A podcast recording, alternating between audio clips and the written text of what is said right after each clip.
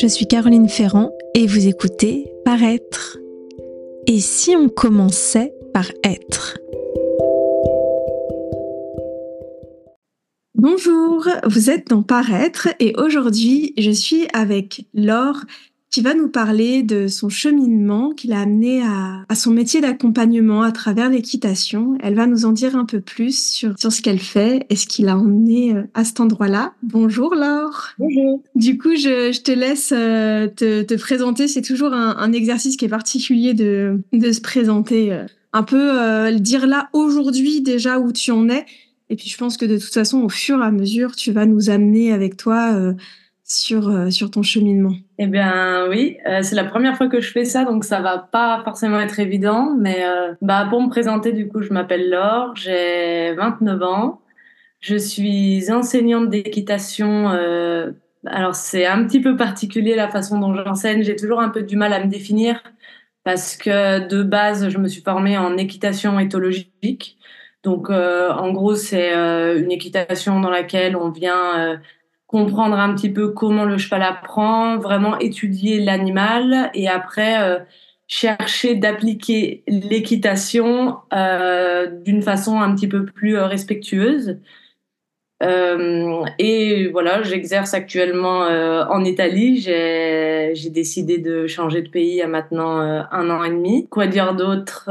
Bah là actuellement, du coup, le, cheminement que j'ai fait vis-à-vis -vis de mon métier, en fait, c'est que je suis en train de me spécialiser euh, dans l'accompagnement de l'humain principalement, où en fait je viens utiliser, euh, alors je dis utiliser, mais vraiment entre guillemets, euh, le cheval comme un miroir qui va venir en fait montrer à la personne un petit peu, bah, par moments ses, ses faiblesses, son vrai soi principalement, plus que simplement ses faiblesses. Et le cheval, il va vraiment, en fonction de ses réactions, si on arrive à le lire, en face, on va, on va comprendre un petit peu euh, dans quel état d'esprit est la personne. Et souvent, c'est assez inconscient pour la personne. L'idée, c'est de venir le mettre en lumière et ensuite, grâce au cheval, à venir euh, travailler un petit peu là-dessus et, faire prendre des déclics, euh, toujours dans l'idée d'améliorer les conditions de vie de la personne, en fait.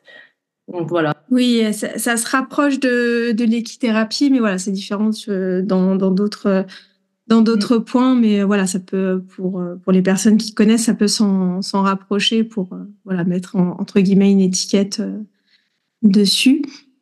Euh, avant d'aller du côté de ce qui t'a amené à avoir envie d'accompagner l'humain, j'aimerais bien en savoir plus sur euh, même ta relation, toi, aux, aux chevaux, à l'équitation. Euh, Qu'est-ce qui fait que voilà, c'est par, euh, par là que tu as eu envie d'aller?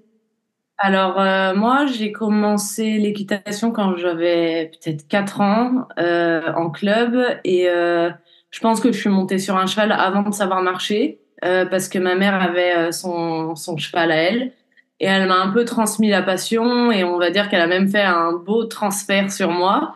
Ça, je pense qu'on pourra en parler plus tard. Et du coup, j'ai commencé l'équitation très jeune et j'avais une passion. Enfin, c'était vraiment ma vie. Euh, toute petite et jusqu'à, je sais pas, mes 16, 17 ans, je voyais que par le cheval. je voulais être un cheval. Quand on me disait tu veux faire quoi plus tard, je disais je veux être un cheval, clairement. Et j'ai eu donc ma première jument à 15 ans que ma mère m'avait offert. Euh, j'ai commencé mon parcours, euh, alors pour ceux qui peut-être s'y connaissent un peu plus en équitation, j'ai commencé mon parcours vraiment dans, en équitation euh, dite classique.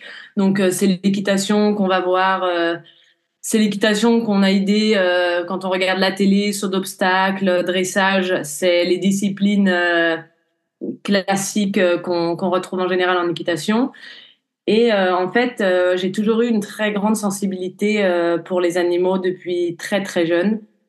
Et en fait, je continuais d'évoluer dans, dans ce milieu-là où moi j'ai commencé le saut d'obstacle, donc du coup ensuite les compétitions.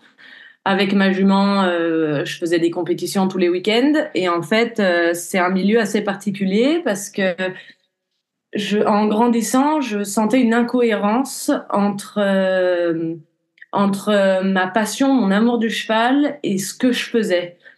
Parce qu'en fait, l'équitation, c'est un milieu euh, assez particulier où il y a les gens se disent aimer le cheval passionné, mais en même temps, quand on commence, quand on comprend un peu, et d'ailleurs en général des gens qui font pas de cheval le voient plus facilement que nous, en fait, on maltraite beaucoup l'animal. Et ça, c'est, ça a été une, euh, ça a été une grosse prise de conscience pour moi. Même si je l'ai toujours ressenti parce que du coup, j'avais euh, ma jument en boxe, elle vivait en boxe parce que c'est, c'est comme ça qu'on est, qu'on est éduqué en fait. C'est-à-dire, tu vas dans un club, on dit voilà, euh, c'est comme ça qu'on tient un cheval, donc c'est du boxe. 23 heures sur 24, tu viens le sortir une heure, tu, tu l'entraînes voilà, et, les week-ends, tu pars en concours. Et en fait, euh, j'avais une incohérence où je disais, attends, euh, imagine, moi, si je reste une journée entière enfermée euh, dans une pièce, quoi. Et j'avais encore aucune connaissance vraiment de l'éthologie du cheval, de ce dont il a besoin pour, pour être heureux. Mais déjà, je voyais une, un truc qui allait pas. J'étais très, très sensible à ça. J'ai eu plusieurs fois dans, dans ma carrière entre guillemets euh, équestre quand j'étais plus jeune où je disais euh, à mes à mes enseignants euh, mais c'est pas c'est pas normal de que mon cheval soit aussi maigre. C'est pas normal que mon cheval il soit enfermé comme ça. Et en fait on, on te dit non non c'est normal en fait parce que on grandit. En fait on est conditionné dans un monde où en fait c'est comme ça. Le cheval doit vivre en boxe, le cheval doit être comme ci, comme ça. D'une part, bah, parce que ça rapporte euh, de l'argent euh, au, centre équestre, d'avoir des pensions euh, en boxe et tout, mais aussi parce qu'il y a toute une culture, notamment dans, les disciplines comme saut d'obstacle, dressage, où pour performer, il faut tenir le cheval, gérer le cheval d'une certaine manière. Or, euh, on prend pas forcément en compte euh, le bien-être de l'animal. Et c'est assez étonnant quand on y réfléchit, parce qu'il y a vraiment cette, euh, différence entre le, fait qu'on est censé, on vient, on vient dans le milieu du cheval parce qu'on est passionné, et on se retrouve à maltraiter l'animal. Donc moi, c'est là où en gros j'ai eu un dégoût à un certain moment parce que j'ai beaucoup j'ai hum, beaucoup évolué à une époque en compétition où euh, je commençais à, à, monter un peu dans les épreuves et toujours un peu plus haut. Et je commençais, je me suis rendu compte, euh, bah, c'est un long processus, hein, je dis ça comme ça, mais ça, ça a pris son temps. Je me suis rendu compte à l'époque, donc je devais avoir 16, euh, 17 ans, je sais pas, euh, que en fait j'étais plus passionnée, passionnée par l'équitation et la compétition que par le cheval. Il y a eu un moment où il y a eu un un déséquilibre, quoi. Et, euh, et, du coup, je pensais toujours à sauter plus haut, plus haut, plus haut, même quand euh, ça allait bien, c'est-à-dire euh, j'avais pas fait de grosses erreurs sur mon, mon, parcours pendant la compétition. Je ressortais, j'étais tout le temps frustrée parce que j'étais extrêmement perfectionniste. J'avais, en fait, j'avais construit mon identité euh, autour de ça, c'est-à-dire euh, l'or n'existait qu'à travers euh, le, cheval, enfin l'équitation, qu'à travers les concours.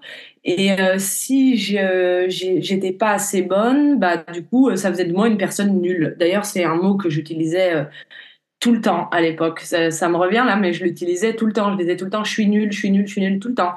Et du coup je me suis beaucoup construite à travers ça. Et en fait, euh, il y a eu un moment où j'avais pas encore conscience, mais je sentais qu'il y avait un truc qui allait pas, où j'étais peut-être pas forcément heureuse. Euh, euh, après, en parallèle à beaucoup d'autres choses, mais en tout cas, je sentais que j'étais pas heureuse là-dedans. Et du coup, bah, j'ai j'ai un peu décidé de faire une pause. Pendant cette pause, on a, avec ma mère, on a décidé de faire pouliner la jument. Donc ça aussi, c'est, ça rentre dans tout le, le, contexte équitation ou quand on a une jument euh, bah il faut surtout pas il faut surtout pas avoir un cheval qui sert à rien. Donc du coup si tu arrêtes de monter la jument tu la fais euh, tu la tu la fais pouliner tu la mets gestante. Et c'est tout un monde qui j'ai mis beaucoup de temps à prendre le recul là-dessus. Mais voilà il faut que le cheval soit utile. On n'achète pas un cheval pour rien et, euh, et du coup, j'ai fait pouliner cette jument. Euh, là, pendant ce temps, euh, après, euh, quand le poulain est né, bah, le poulain était trop jeune. La mère euh, venait de pouliner. Je suis partie en Erasmus en Italie. Et en rentrant, donc j'ai pas monté pendant plus d'un an. J'ai pas monté à cheval, même plus de deux ans, je crois. Et en fait, en rentrant, ce qui s'est passé, c'est que j'ai voulu reprendre un peu Et ma jument était trop vieille, le poulain toujours trop jeune, donc euh, je me suis je me suis retrouvée un petit peu à aller euh, monter des chevaux à droite à gauche euh, comme ça, et je me suis retrouvée un peu dans un dans un élevage où on m'a proposé de monter un cheval, qui est mon cheval actuel. Et ce cheval était assez compliqué parce que très émotif. Il, il avait une histoire pas forcément très très belle avec l'humain, pas un très bon rapport. Et en fait, euh, je suis tombée amoureuse de ce cheval d'une façon euh, où ça faisait des années que je ressentais plus cet amour-là pour le cheval. Je, comment dire, c'était, euh, j'ai re-ressenti des émotions de quand j'avais 4, 5 ans, 6, 7 ans, je sais pas, dans ma jeunesse, où vraiment, quand tu la vraie passion. Et en fait, j'ai voulu acheter ce cheval. Euh, donc, euh, je l'ai acheté et quand je l'ai acheté, euh, je me suis dit je peux pas je peux pas le. C'est un cheval avec lequel j'aurais jamais des résultats. J'étais, je raisonnais encore comme ça à l'époque parce que c'était il y a 7 ans maintenant, je sais pas, 7-6 ans. je raisonnais encore d'une façon, je me disais ce cheval-là, j'arriverai rien à en faire si je le prends d'une façon normale. Et alors, euh, j'ai décidé là de. Je, connaissais un peu euh, le courant d'équitation éthologique. J'ai décidé de faire appel à, à, une enseignante. Et en fait, à la fin du cours, j'ai dit euh, Dis-moi comment on fait ton métier, c'est ce que je veux faire. Et du coup, elle m'a dit un peu la voie qu'il fallait prendre. et elle m'a aussi parlé de d'un, on appelle ça un homme de cheval dans le milieu. C'est un quelqu'un qui euh, qui enseigne l'équitation éthologique et lui, il est assez, il était connu et c'est quelqu'un quand elle m'a dit son nom, il s'appelle Andy Booth pour ceux qui peuvent connaître. Quand elle m'a dit son nom, moi je le connaissais depuis toujours sur les magazines de cheval. Je me suis dit c'est impossible. Euh, qu'ils me, me prennent parce qu'en gros, elle m'a dit qu'il prenait entre 4 et 6 personnes par an pour les former. Et euh, j'ai dit, bah, tu sais quoi, euh, je tente. Et en fait, euh, j'ai, à l'époque, je travaillais en assistante bilingue dans un secrétariat. Et pendant que je travaillais, j'ai rédigé un CV. J'ai dit, vas-y, je tente. Je l'ai envoyé. Et peut-être trois, quatre jours plus tard, sa femme, elle m'a rappelé et ils m'ont, ils m'ont pris.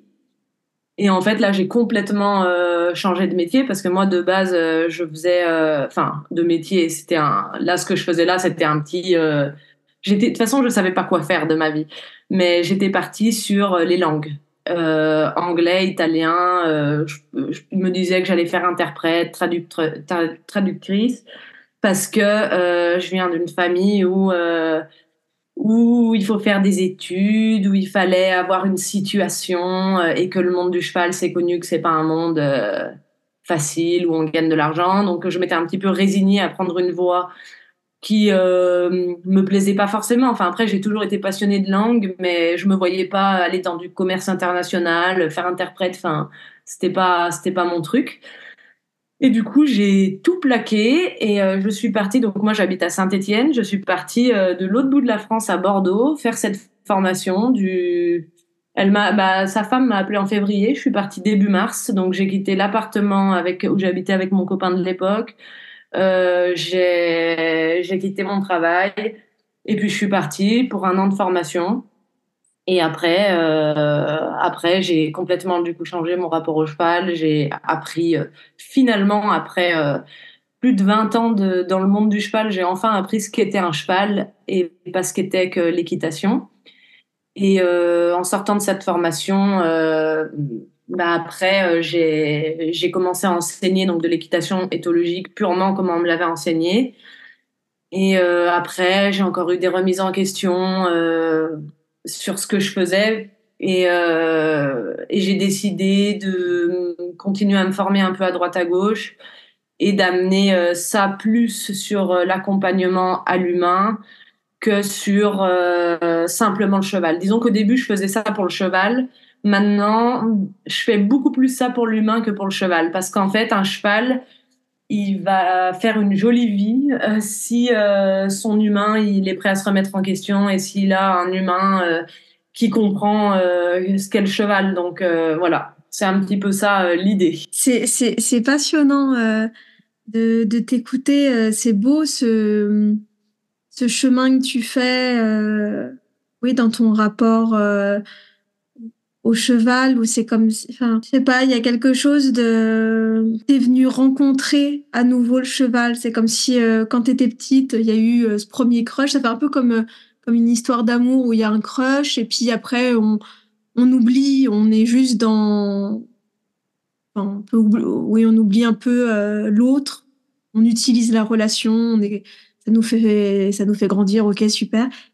Et c'est comme si là, un moment, oui, tu te dis, euh, mais en fait, euh, avec qui est-ce que j'ai une relation là, en fait euh, Super, je m'éclate, mais là, tu es venu rencontrer à nouveau, du coup, cet être avec qui tu étais en relation, qui est, le cheval. Et ouais, je trouve ça ultra intéressant. Puis ça parle, je trouve, de, de toi, de ta capacité à te remettre en question, de ta flexibilité, en fait, à oui, bah, à changer de, de, point de vue. Et en même temps, je t'observais quand, quand, tu, quand tu en parles, euh, c'est comme si euh, on voit que quand tu parles de ton ancienne vie, on va dire, euh, au, rapport à l'équitation, c'est très agité en toi. Euh, tu bouges, tu es mal à l'aise en fait, parce que c'est c'est comme si ça venait dire mais c'est pas ma place, c'est pas moi, c'est ça ça bouge de partout. Et ce moment où tu parles de bah, de ta formation, euh, de, de, de l'éthologie du cheval, de tout ça. Il y a quelque chose qui se pose. Euh, il y a même ce moment où tu parles de comment tu, transmets euh, ça, bah, tu te mets en avant corporellement, ce qui parle de ton du fait de, ton affirmation, en fait, où tu viens affirmer, où tu viens transmettre. Enfin, je trouve que c'est ultra intéressant comme en plus ça chemine entre toi et ton corps.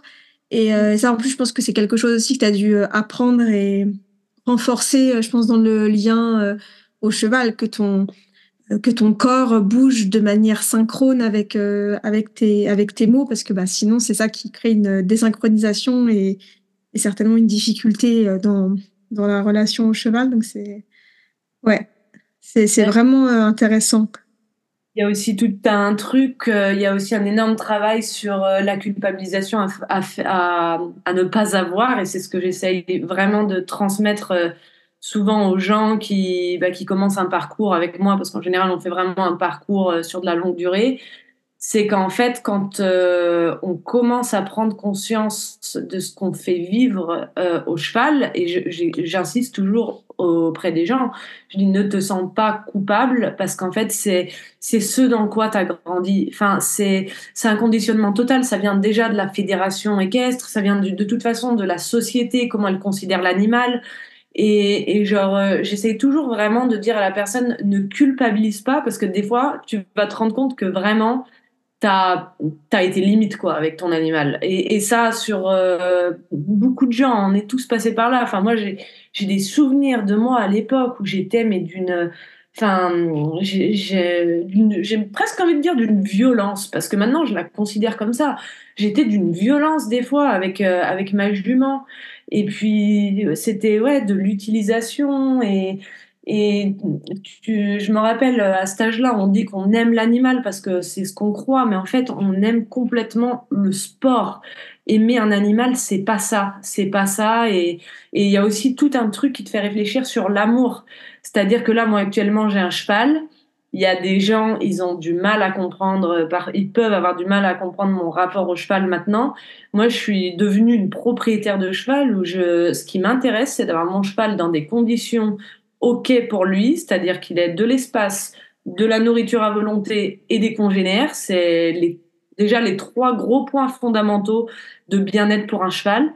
Et après, moi, je peux le laisser là et ne pas aller le voir pendant même 10, euh, 15 jours si je sais qu'il y a quelqu'un, évidemment, qui, qui, qui, enfin, qui est là pour voir que mon cheval va bien. Hein, mais j'ai pas de souci avec ça parce qu'il y a aussi un truc où tu tu réapprends qu'en fait l'amour c'est pas juste euh, cet amour de euh, euh, j'ai pas le mot hmm.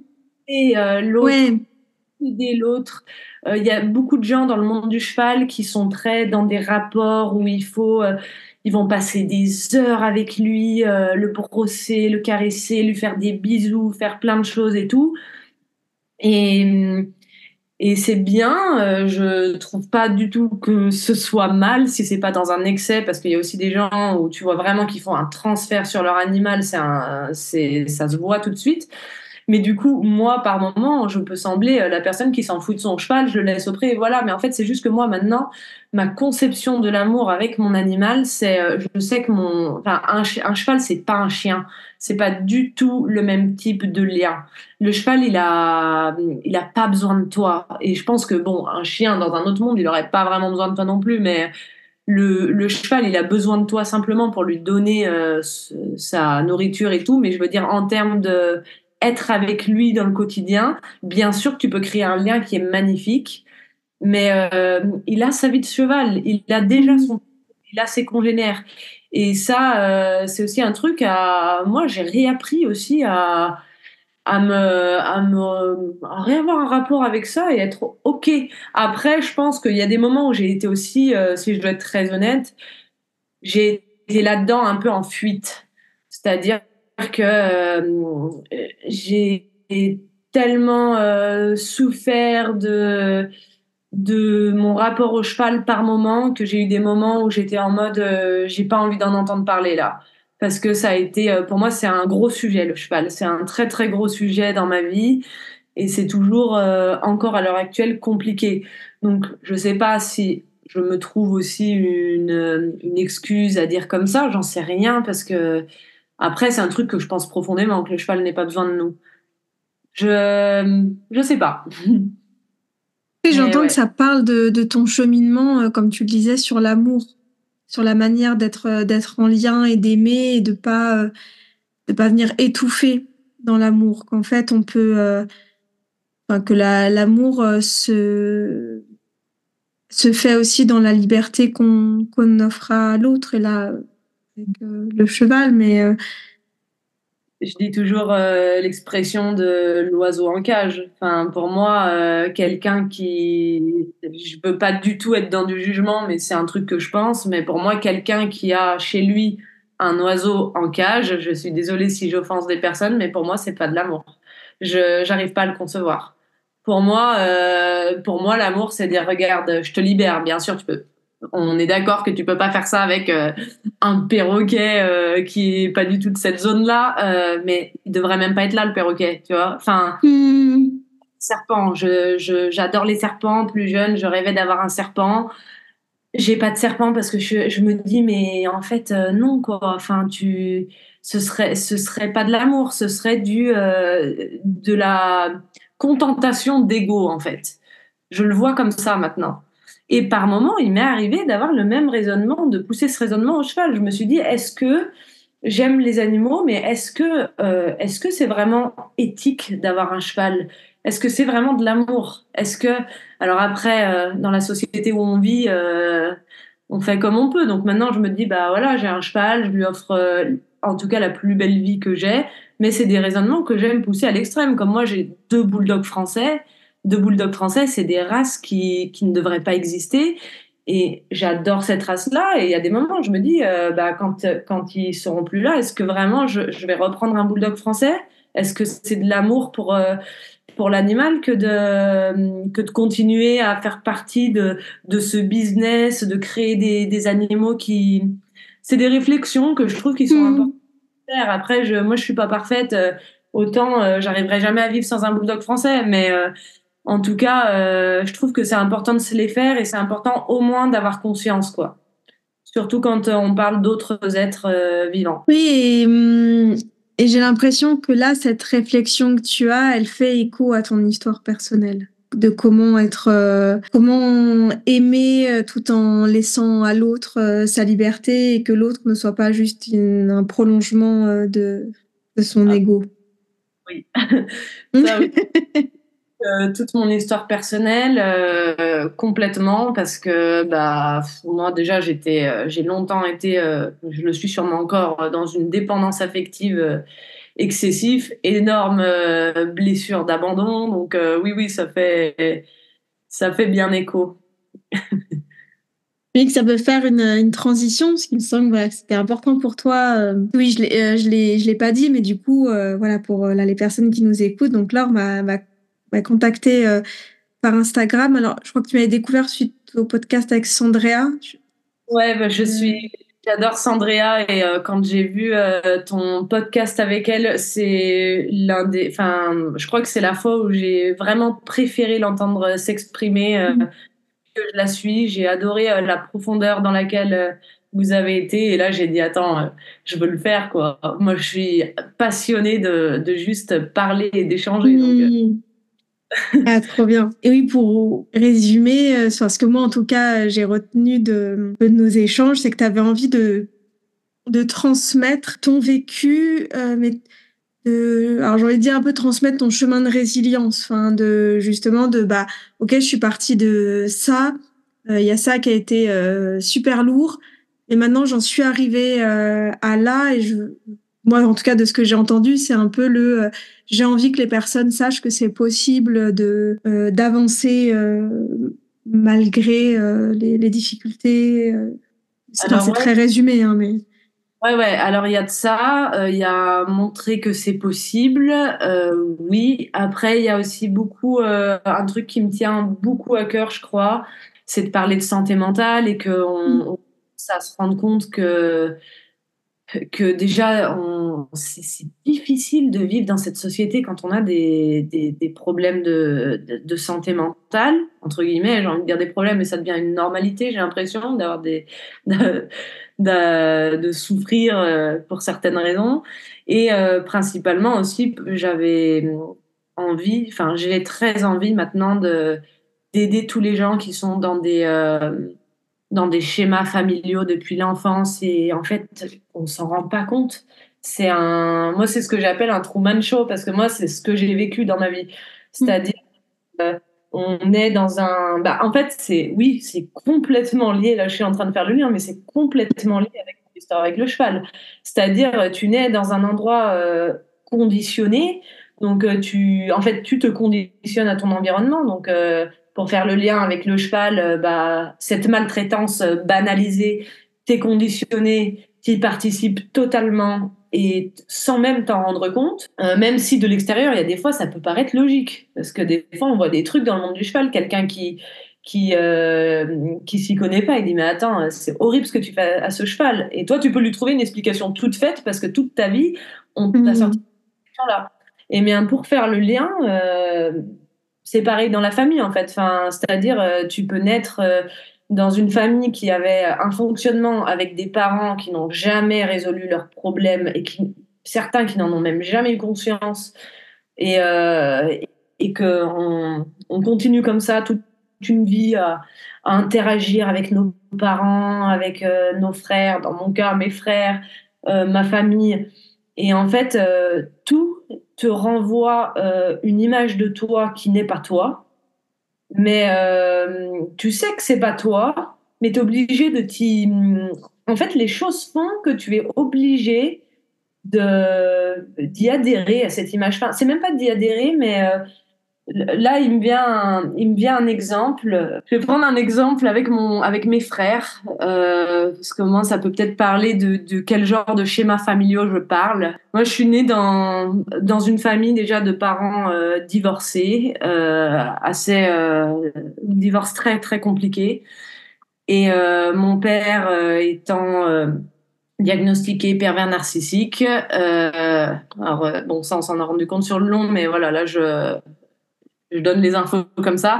ma mère, du coup, en opposition, en fait, ma mère, vu que mon père semblait le méchant, ma mère en opposition semblait celle qui nous a sauvés. Et en fait, en, en grandissant là-dedans, euh, on remet pas en question ce parent qui nous a sauvés. On le remet pas en question parce que, euh, bah en plus moi ma mère elle a, elle a tout compensé sur le matériel. Elle a compensé euh, à fond. Enfin voilà, j'avais un cheval à 15 ans. Euh, autant vous dire qu'à 20 ans j'avais trois chevaux.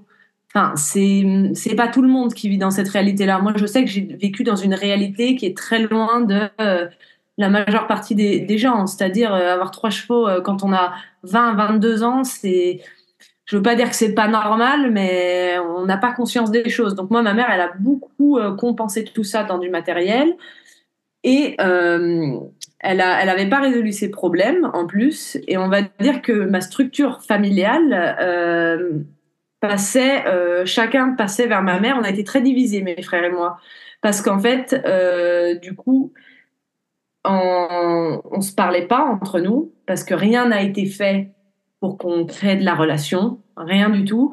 Et en fait, euh, ce qu'on voyait de, des uns des autres passait à travers ma mère. Donc une espèce de triangulation où on, comment dire, on, on, on nous aide pas à nous connaître. Il y a rien qui est fait dans un état d'esprit pacifique. Et en fait, ma mère nous montait les uns contre les autres. Et euh, ça, bien évidemment, je dis ça comme ça, mais ça, c'est un truc dont je me suis, on s'est rendu compte, mes frères et moi, quand on s'est vraiment parlé que tous les trois pour la première fois, il y a un an. Mais euh, avant ça, mes frères et moi, on avait zéro relation.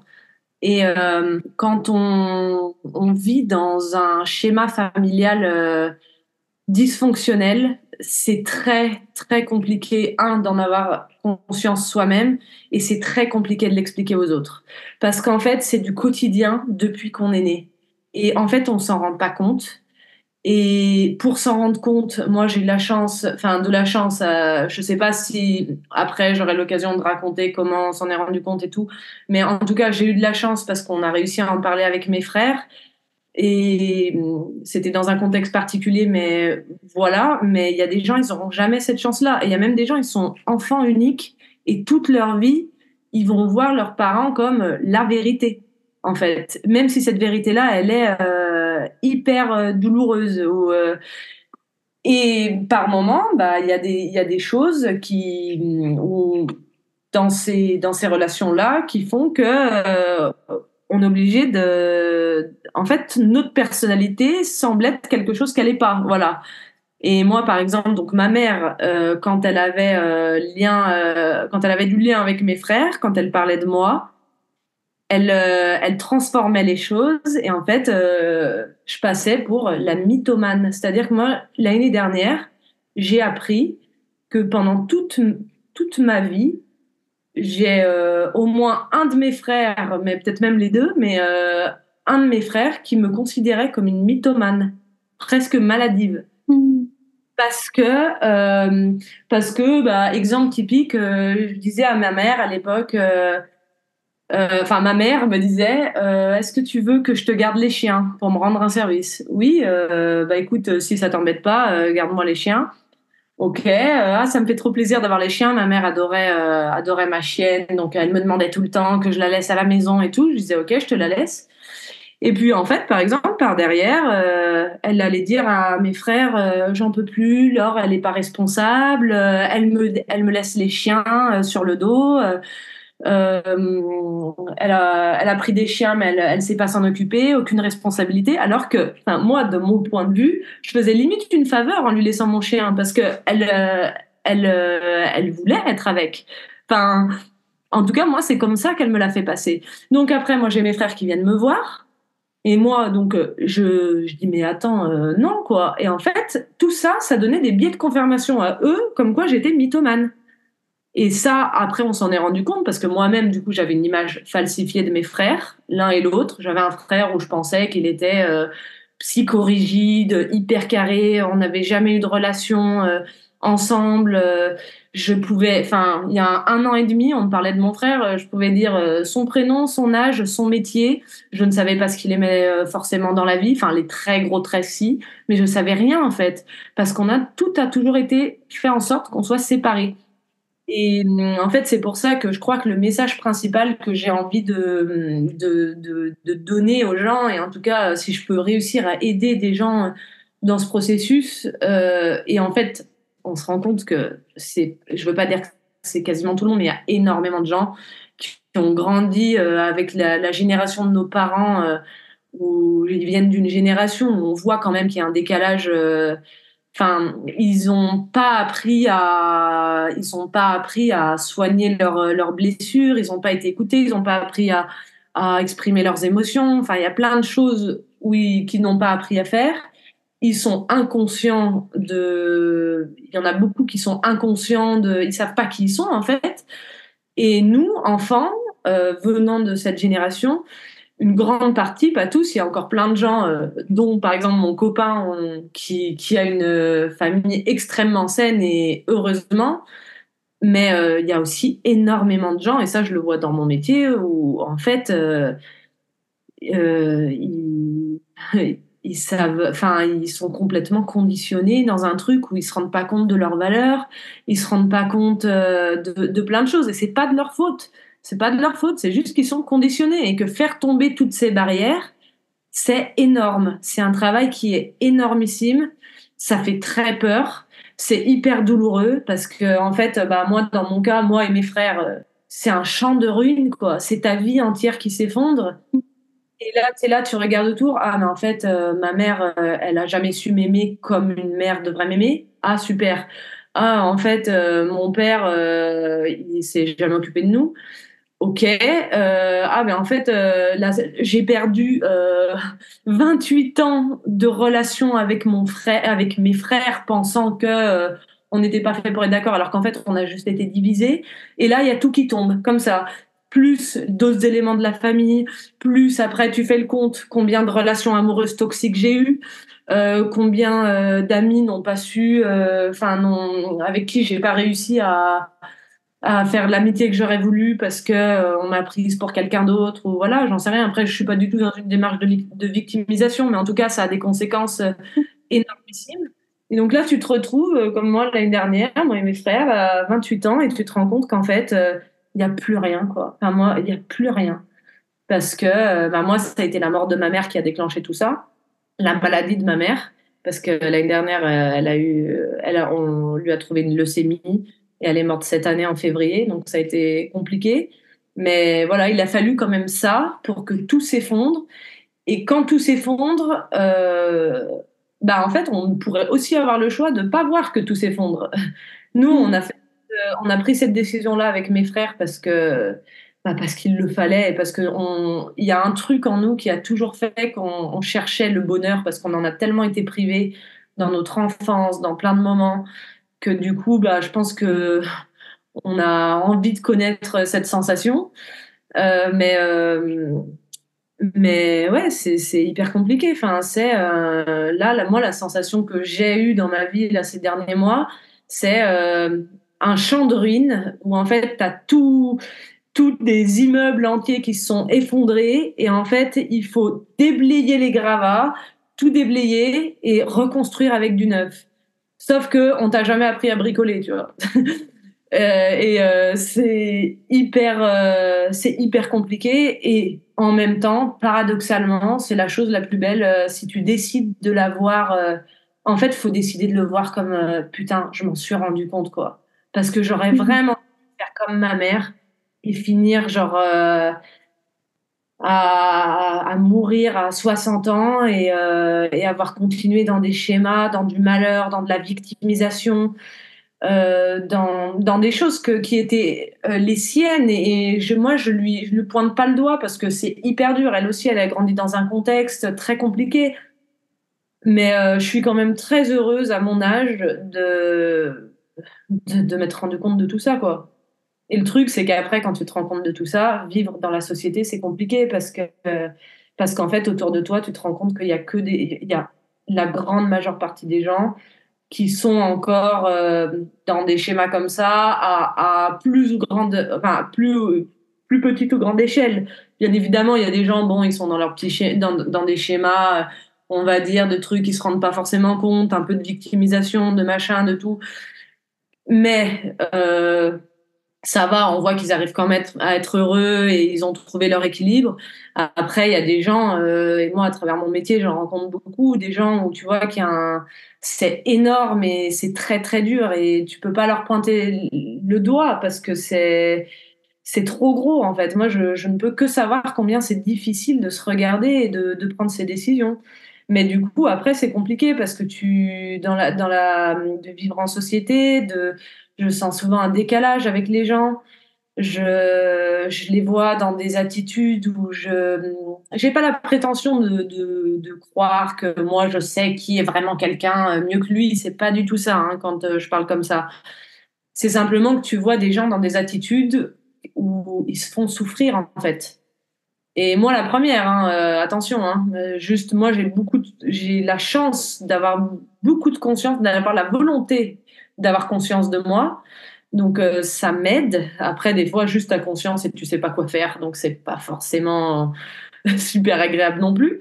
Mais mais ouais, c'est pas évident. Tu sens un décalage avec les gens, tu sens que tu recherches des trucs plus profonds. Tu vois beaucoup de gens qui sont méfiants dans le quotidien combien de gens ils sont méfiants parce qu'ils sont tellement habitués à se faire trahir ou quoi, mais ils se rendent pas compte qu'en fait, si tu te, si dans la vie tu te fais trahir, c'est parce que tu, tu laisses quelqu'un le faire en fait.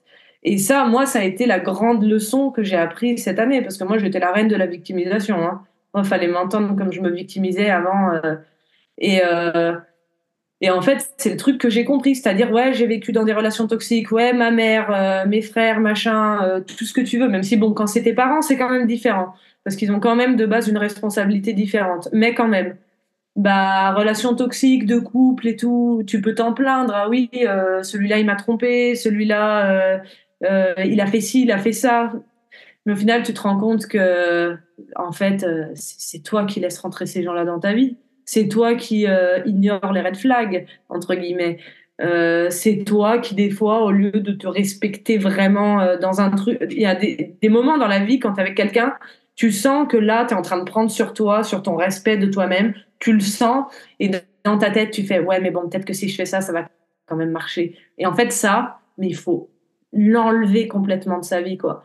Et c'est ce que j'essaye de faire. C'est très compliqué. C'est très, très compliqué parce qu'en plus, du coup, moi, j'ai une peur des fois du conflit. Euh, j'ai peur de ne pas être aimé. Il y a plein de, de réminiscences du passé, peur de l'abandon, peur de machin. Et que quand tu commences à être toi-même, bah, tu as littéralement plein de gens qui sortent de ta vie.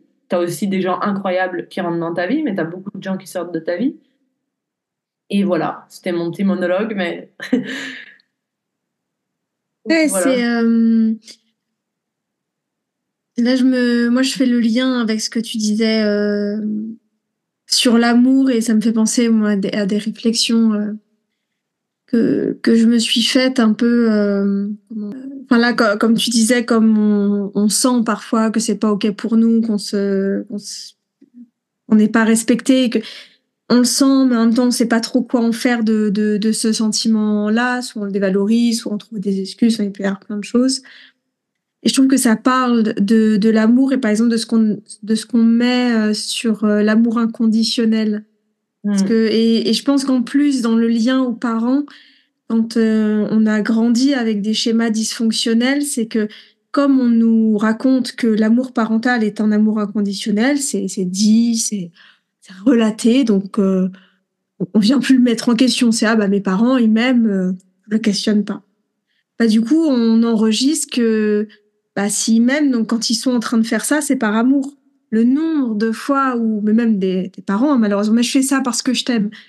Mais non, tu fais pas ça parce que tu m'aimes, tu fais ça, je sais pas pourquoi, peut-être parce que tu es blessé, euh, peut-être parce que tu sais pas aimer, il peut y avoir un milliard de raisons, mais clairement, c'est pas par amour. Mais comme on a enregistré que, que c'est par amour, notre rapport à qu'est-ce que c'est d'aimer inconditionnellement, qu'est-ce que c'est d'aimer l'autre, il est complètement biaisé. Et donc, on se met à tout accepter parce que, ah, mais oui, mais c'est par amour. Enfin, et puis, si là, un compagnon, une compagne agit d'une manière similaire à nos parents, bah, c'est un mode d'amour. On va quand même pas euh, remettre ça en question. non, moi, ma mère, elle faisait pareil, mon père, il faisait ceci. Donc, euh, ça, c'est, c'est, l'amour, c'est tout, c'est comme ça. Puis toutes ces phrases, l'amour, ça fait mal, l'amour, enfin, plein de, de, de, de croyances et voilà, je trouvais que ça faisait le lien avec ce que tu disais aussi de bah, euh, où on, peut en arriver à croire que aimer euh, c'est de c'est de laisser en cage. Ah bah ah bah le cheval je l'aime parce que je le mets dans un box et que je lui amène à manger et que je le sors une heure par jour. Ouais mais non. Ouais c'est ça. Tu disais oui du coup c'est au, au moment du alors de la maladie et plus particulièrement du décès de ta maman que les choses t'ont c'est quoi euh, D'ailleurs, ça s'est passé comment? C'est d'un coup, ça, ça t'a éclaté aux yeux. C'était, il y avait déjà des petites choses que tu voyais et là, c'est venu plus fort. Qu'est-ce qui s'est passé là dans, dans ce moment-là du décès? Ça va être un peu compliqué à expliquer. Je vais essayer de pas trop me disperser parce que j'essaie tendance à partir dans tous les sens. Mais en gros, en juillet dernier, ma mère donc a été diagnostiquée d'une leucémie et c'est mon frère qui me l'a annoncé. Et déjà, alors moi j'étais dans une situation, j'étais déjà en Italie, je vivais déjà en Italie. Euh, j'étais en train de terminer une relation euh, toxique que j'arrivais pas à faire finir parce que bah parce que l'autre personne euh, à chaque fois que je le quittais revenait et du coup je repartais sur des trucs. Enfin bref c'était un peu compliqué. Et ça c'était en juillet 2022 du coup. Ouais. Et du coup en juillet, donc euh, mon frère m'appelle pour me dire que euh, voilà, ma mère a une leucémie. Il était euh, dévasté parce que du coup, mon frère, ma, mère a déjà eu un cancer du sein il y a six ans. Et mon frère s'était éloigné d'elle pendant ce cancer du sein parce qu'en fait, elle était devenue insupportable. Enfin, c'est un peu, c'est difficile hein, de dire ça, surtout là devant des gens et tout, mais il y avait la maladie pour se victimiser d'autant plus. Et ça, je sais que ça pourrait. Enfin, c'est compliqué de dire ça devant des gens parce que ça peut froisser. Quelqu'un peut dire ouais, mais attends, toi, si euh, si, tu avais un cancer. Euh, euh, tu sais pas comment tu réagirais, mais moi j'ai quand même une, je sais pas pourquoi, mais j'ai quand même un truc dont je suis sûre, c'est que je crois que si j'avais un cancer et que j'avais des enfants, je ferai en sorte, euh, je, je, je, ferai en sorte de pas faire peser ça comme ça à mes enfants. Et euh, je trouve que c'est pas de l'amour euh, de, de faire peser comme ça la maladie. Je dis pas qu'il faut se blinder. En fait, je suis pas du tout dans un truc de dire oui, il faut pas montrer sa faiblesse de la part d'une mère quand tu es dans une maladie. C'est pas du tout ce que je dis. Mais il y a une différence entre avoir un moment d'émotion hyper honnête à dire regarde Laure, j'ai peur, je souffre, la chimio c'est très compliqué. Euh, enfin, ça, mais évidemment, évidemment. Mhm.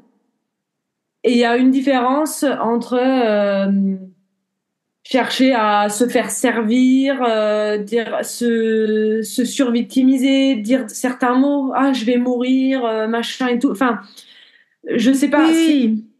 Hein, c'est compliqué parce que c'est des moments, c'est les sensations que ça te renvoie. Euh, il y a quelque chose de où c'est utilisé comme une arme en fait. C'est pas euh, c'est pas un partage euh, de souffrance. C'est la souffrance, elle est prise pour pour rentrer dans l'autre. et puis pour moi, ça parle de, de la responsabilité, enfin dans le sens de ok je enfin je souffre, mais je je peux pas attendre à ce que l'autre retire ma souffrance. Je peux attendre que l'autre accompagne ma souffrance, compattisse avec ma souffrance. Enfin et là, oui, de ce que j'entends, il y a, et je pense que c'est ça qui est important de, de, de concevoir, c'est que dans la victimisation, il y a une violence. Euh, la personne, euh, il, y a, il y a, un auteur, euh, il, il, a travaillé ce concept en parlant de harcèlement fusionnel. C'est assez intéressant.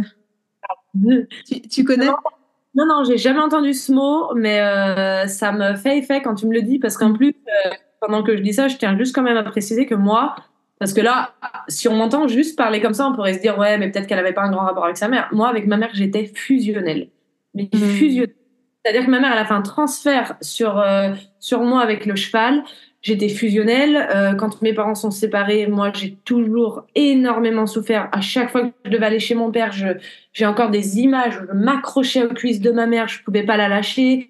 Enfin, c'était euh, c'était vraiment le typique de l'enfant que tu peux pas séparer de sa mère. D'ailleurs, euh, jusqu'à mes 14-15 ans, mes premières expériences où tu sais quand tu pars en vacances avec des copines et ses parents, et eh ben moi ça m'est arrivé euh, vraiment beaucoup de fois qu'au bout de 2-3 jours, ça m'était tellement insupportable qu'il fallait me ramener chez ma mère parce que je à 14-15 ans, hein, je pouvais pas, je pouvais pas, c'était trop pour moi. Donc je voulais quand même préciser ça parce que mmh. depuis un peu comme ça, on pourrait dire que mais moi, ma mère, je pars de ce rapport-là. Hein. Donc, euh, c'est quand même important. Et du coup, quand tu dis harcèlement fusionnel, ça me. Bah, en fait, ouais, j'arrive déjà à imaginer ce que ça peut être. Mais du coup. Hmm. Ouais, il y a ce côté où la. Euh, alors, je, je, je résume hein, la pensée de l'auteur. Le mieux, c'est de, c'est de dire directement sa pensée, mais de. En gros, la, la victime devient le bourreau. Pour simplifier, c'est ça, ça, ça part en fait du, du triangle de Cartman, victime, bourreau, sauveur, mais où dans sa victimisation, la victime devient le, le bourreau et où du coup vient toujours vient épuiser euh, son sauveur. Parce que le vient euh, bah voilà fusionner mais dans une attente qui est qui est complètement euh, euh oui enfin inadaptée. Il y a quelque chose de moi ça me fait penser enfin je trouve là ça enlève quelque chose que là j'avais le mot un peu vampirisation mais d'un côté vampirisation il y a l'idée d'une intention négative le si je me trompe pas, hein, enfin, je, je veux pas prêter euh, des, des, termes, on va dire, à l'auteur. Euh. Et moi, en tout cas, de ce que je comprends de son concept, il n'y a pas forcément une intention malveillante dans euh, dans la victime. Elle, c'est pas à la, c'est pas de la perversion justement. Il n'y a pas l'idée forcément de manipulation euh, pensée. Enfin, c'est, mais c'est par par sa blessure. Enfin, il y a quelque chose de, de d'un engloutissement euh, de, de l'autre. Enfin voilà, il y a vraiment l'idée de bah, le harcèlement dans l'idée que c'est répété. Euh, bah, c'est ça, ça insiste et ça efface complètement euh, l'autre et fusionnel parce que euh, c'est pas possible de se détacher euh, de, de, de la figure euh, de l'autre. Que tu disais, ouais, je pense pas qu'il y ait une intention de manipulation. Non. Mais en tout cas, à terme, il y a manipulation en tout cas. Oui. Ça, mais c'est là où c'est différent, c'est qu'il n'y a pas, c'est et c'est ça qui est terrible en fait, c'est que et, et, je pense que c'est ce qui est très douloureux dans les personnes qui vivent ça, euh, qui subissent euh, cette victimisation là, ce harcèlement fusionnel là, c'est à la différence parfois de dans la perversion, dans la manipulation, il y a un peu le côté de bon bah je peux dire euh, ouais l'autre est méchant, l'autre enfin me veut du mal. On va dire ça peut aider des fois à couper, me dire ok là je coupe parce que Là, clairement, il y a une intention malveillante. Mais euh, la personne qui se victimise, il n'y a pas ça. Et du coup, ça crée une culpabilité chez l'autre de venir dire, en fait, euh, je veux mettre une rupture, je je veux pas de ça, ça me, ça me bouffe, concrètement. Parce que c'est comme s'il y avait... Et en plus, c'est le principe de la victime, hein, c'est qu'il n'y a rien à pointer, parce que de toute façon, si on vient pointer, bah, la victime va s'en va s'en charger, et puis bah, tant mieux. Euh, puisque si on vient dire qu'elle fait du mal, c'est ah bah oui, bien sûr que je fais du mal, je suis la pire personne du monde. Enfin donc c'est c'est sans fin et c'est terrible parce que ça ça crée encore plus une en fait une hyper responsabilisation de la personne qui le subit et une ouais, c'est ça. tout euh, responsabilisation de, de, de la victime et c'est un, ouais. cercle en boucle. Et ouais, c'est compliqué parce que après, si, si tu es une personne qui, qui, Si en plus, toi, tu as, ce truc de. Tu crois que tu as la responsabilité de faire aller bien l'autre, comme on trouve chez énormément de personnes. Beaucoup de gens qui croient que ouais, elles sont responsables du bonheur des autres, alors que non. Euh, bah, moi, je l'avais un peu par moment avec ma mère. Euh, si tu crois que tu as ça, si, si tu te sens responsable de ça, c'est bah, c'est dramatique en fait. Euh, on se rend pas compte de, de la violence que c'est. Et alors dans un contexte de maladie, n'en parlons pas. Mm. Et là où, où c'est Enfin, moi, je trouve que c'est important aussi d'envoyer au message aux gens. C'est vraiment un truc que je trouve très important de nos jours, d'envoyer un message aux gens que on a une responsabilité envers soi-même, évidemment, mais aussi envers autrui, de se faire aider dans la vie, quoi. Enfin, mm de se guérir, de soigner de ses blessures, de, de se comprendre. C'est au-delà de soi-même, en fait. C'est une mm. responsabilité mmh. envers les autres. Et au-delà de ça, enfin, moi, des fois, je suis un peu, on me dit que je suis un peu excessive, mais envers, envers le monde, quoi. Enfin, envers le monde entier. Parce que, parce que des comportements comme ça, en fait, tu, ben en fait, tu propages du mal, quoi. Tu propages du mal, et le mal, il se propage pas que par quelqu'un qui a l'intention d'être méchant. Mmh. Euh, c'est pas que ça en fait. Et, et pour moi, euh, euh, voilà, moi, la, la, ma mère, là où elle a une grosse, grosse responsabilité, où elle avait une grosse responsabilité, c'était celle-ci. C'était de, euh, de se prendre en main, de se faire soigner. Et, euh, et voilà, parce qu'elle n'avait aucune, aucune confiance des fois dans le fait que qu'on pouvait le comprendre aussi. Alors mmh on est là, on, on lui dit, euh, mais, mais on est là avec toi et tout. Et en fait, elle, d'admettre ça, euh, pour elle, euh, elle, confondait, elle confondait le fait de, simplement admettre ça avec le fait de dire, ben voilà, je suis une, je suis une merde. enfin, mm. c'est ça en fait. Oui, c'est dans... dans la victimisation. De toute façon, ma mère, on essayait avec les mots les plus. Alors en plus, moi, pour le coup, euh, moi j'ai beaucoup parlé à ma mère euh, parce que euh, je pense que je suis assez. Je me perds quand je parle et tout, mais j'ai quand même. J'aime choisir les bons mots et j'aime étudier l'intention que je vais donner à la chose. C'est-à-dire que. J'arrive devant une personne et je sais que je suis pas dans une démarche de reproche. Je sais que je suis dans une démarche de OK, faisons en sorte de trouver des solutions ensemble. Donc, j'adapte mon vocabulaire. J'essaye de mettre les choses avec un, le plus objectif possible. Ce qu'on pourrait appeler quasiment prendre des pincettes, mais je les prends même pas parce que je dis mmh. Et, et, en fait, tu t'avais beau y aller dans toutes les façons possibles, tu retombais toujours sur en face de toi qu'elle dit oui, bon, bah, c'est bon, j'ai compris. Je suis une mauvaise mère. Voilà. Tout le temps. Tout le temps. Toute notre vie, ça a été ça. Et tu veux faire quoi? Enfin, du coup, toi, tu te sens coupable parce que tu dis, ah bah regarde, euh, je, je suis en train de lui dire que c'est une mauvaise mère, donc je l'enfonce dans son truc. Enfin, et c'est horrible, en fait. Et la victimisation, c'est une violence. Et il faut s'en rendre compte, quoi. Il faut s'en rendre compte. Et je dis ça en étant la première, hein, parce que moi, quand euh, ça va pas bien, autant, autant dire que je peux très facilement tomber dans un truc de victimisation et j'en ai parlé soit avec mes amis, soit avec mon copain, si je tombe là-dedans, moi, euh, je veux juste qu'on me le dise, en fait. Dis-le-moi, genre là, regarde, t'es peut-être un peu dans... Voilà, t'en fais des caisses, ok, j'y réfléchis, je réfléchis si, voilà, et en fait, en général, ouais, je me rends compte, il y a toujours une autre façon de prendre les choses. Et je pense que c'est important. Après, quand tu te sens agressé, quand tu te sens... Euh, blessé par quelqu'un d'autre quoi, c'est sûr que c'est difficile. Hein. J'ai jamais dit que c'était facile. Au contraire, je pense que c'est un des trucs les plus compliqués.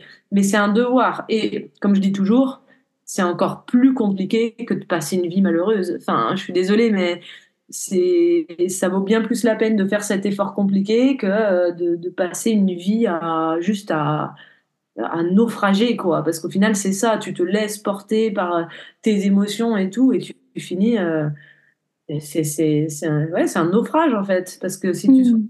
ça, bah, tu vas attirer à toi euh, toutes des personnes euh, qui, qui vont être toxiques, tu vas jamais réussir à créer des belles relations, tu vas essayer de compenser ça dans du matériel, euh, enfin, dans, tu vas te mettre une pression pas possible, tu vas croire que ton, ta clé du bonheur c'est quelque chose de tout autre que ce que c'est vraiment. Et en fait, tu passes une vie à la recherche d'un truc que tu trouves jamais. C'est triste. Donc, autant se regarder en face et se prendre la baffe, mais l'accepter maintenant, quoi. Et bref, pour en revenir à, cette histoire, euh, bah, du coup, ma mère, euh, elle a eu cette leucémie. Moi, comme j'ai dit avant, je viens d'un rapport euh, extrêmement fusionnel avec ma mère il faut savoir que toute ma vie, je pensais ne pas être capable de surmonter la mort de ma mère. C'est un truc que je me disais dans l'histoire de ma, de ma tête, dans comment j'avais décidé de forger mon identité. Et parmi, ce, parmi tout ça, il y avait ce truc de euh, je ne pourrais pas vivre sans ma mère. Et donc, du coup, euh, quand euh, j'ai appris la leucémie, parce que quand on nous a dit la leucémie, on nous a dit ce sera entre quelques semaines et quelques mois. C'était ouais, c'était censé être rapide. Ça l'a été. Et euh, du coup, euh, mon frère, il était dévasté au téléphone. Euh, moi, j'étais, quand ça s'est passé, j'étais sur la route pour aller voir une amie à moi, très spirituelle. Donc, j'étais partie dans un mood de ce soir, on va pouvoir grave parler de, de nous, je vais pour être moi-même. Je m'arrête sur la route, mon frère m'annonce ça. Pendant qu'il me le parle, je me rappelle juste avoir eu ce moment où je prends du recul parce que euh, j'ai cette habitude de prendre beaucoup de recul des fois euh, par rapport à, mes émotions vu que je sais pas les gérer. C'est une façon de les gérer que, enfin, c'est une façon de les gérer que j'ai appris à faire. Euh, par moments, c'est pas le top parce que je dissocie aussi beaucoup. Et je me rappelle m'être dit, ok, qu'est-ce que je fais de cette information? Je me suis dit ça. Comment je décide de prendre cette information? Et mon frère était en pleurs au téléphone. Je l'avais rarement vu pleurer comme ça. Et là, je me suis dit, écoute, euh, on va le faire aller au mieux possible. Je me suis dit, on va, on va le prendre le mieux possible et je vais juste essayer d'amener le plus de positif que, que ce que je peux, que ce soit à ma mère, à mes frères, et on va essayer de prendre ça avec philosophie. Je me suis dit ça. J'ai raccroché avec mon, avec mon frère au téléphone. Je me suis dit, est-ce que je vais quand même à cette soirée ou non? C'était une soirée tranquille. Je dis, est-ce que j'y vais quand même ou non? Et là, je me dis, écoute, ça va m'apporter quoi de pas y aller? Je vais rentrer chez moi, je vais pleurer. Je dis, je vais y aller et je vais m'autoriser à être moi-même. Je suis arrivée à cette soirée, je dis écoutez, je vous annonce, je vais pas être euh, au meilleur de ma forme. Je dis euh, je veux pas vous mettre mal à l'aise parce qu'aussi cette peur de mettre les gens mal à l'aise quand il t'arrive un truc un peu Enfin, moi, je sais que je l'ai beaucoup. Euh, et euh, je dis, je veux pas vous mettre mal à l'aise, mais voilà ce que je viens d'apprendre. Je vais peut-être pas être au top ce soir, mais en tout cas, vous inquiétez pas, je, je, veux, je veux faire de mon mieux, quoi. Enfin, voilà. Et au final, on a passé une excellente soirée où j'avais des trucs bizarres, hein. je me sentais bizarre, mais j'ai essayé de, de, me dire ça va me servir à rien de me m'effondrer en fait mais j'étais pas non plus dans un truc où tu vois je je, je me sentais pas être en mode je veux pas regarder. Vois, je, ferme les yeux, ça n'existe pas. J'étais dans une acceptation. Je dis écoute, il se passe ça, je ne peux rien y faire. Je ne peux rien y faire. Enfin, dans le concret, qu'est-ce qu'on peut y faire à ça? Je peux rien y faire. Le seul truc que je peux faire, c'est ne pas empirer la situation en, en faisant un loop de négatif où je me mette mal, je pleure, machin. Enfin, si j'ai besoin de pleurer, évidemment, je pleure, mais je veux dire, je m'effondre. Euh, en plus, moi, j'ai un, je ne l'ai pas précisé, mais j'ai développé un trouble borderline de la personnalité. Donc, euh, c'est très, compliqué pour moi de gérer mes émotions. Et c'est pour ça aussi que j'ai appris à, m'observer beaucoup. Des fois, en fait, je me vis un peu à la troisième personne. Euh, des fois, c'est très désagréable parce que j'ai du mal à vivre les choses pleinement. Mais c'est bizarre. J'ai un rapport particulier avec moi-même dans ma façon de gérer les émotions et je vois bien des fois que je suis aussi un peu en décalage par rapport aux gens parce que j'arrive à parler des choses assez graves, très graves, avec euh, un détachement. Et si c'est normal, pas normal que je vive les choses comme ça, en tout cas, c'est ma façon de vivre les choses et euh, ça m'aide en fait. Ça m'évite d'être en mm. dépression, mourir, euh, parce que je, je, connais très bien ça et, et voilà. Et donc, du coup, bah, j'ai décidé de prendre ça comme ça. le lendemain, euh, ou le lendemain, je suis rentrée en France. Euh, je suis rentrée en France euh, en voiture avec mes chiens et je suis arrivée chez moi. Et, là, je me suis juste dit, je vais faire de mon mieux pour rassurer ma mère, pour faire en sorte qu'elle le vive le, qu'elle le vive le mieux possible, entre guillemets. Hein. je dis ça comme ça, mais on se comprend. Enfin, c'est vraiment. j'ai eu des discussions avec ma mère où je lui disais, écoute, tu sais tu sais, la mort, euh, en fait, ça nous fait peur juste parce qu'on sait pas ce que c'est, quoi. Enfin, j'avais des discussions comme ça avec ma mère. Je disais, euh, enfin, parce que c'était comme ça que je pensais que c'est la meilleure mmh. façon de des trucs. Enfin, si on est là et qu'on se dit, euh, c'est horrible. Enfin, après, ça devient mais du drame. C'est horrible. J'ai pas envie de faire de ma vie un drame. J'en ai pas envie de commencer à, à me dire, voilà ma mère va mourir, c'est la fin de ma vie, machin et tout, je vais jamais m'en sortir. Parce que, en fait, j'avais deux options. Quand mon frère me l'a annoncé, je me rappelle avoir dans ma tête les deux options.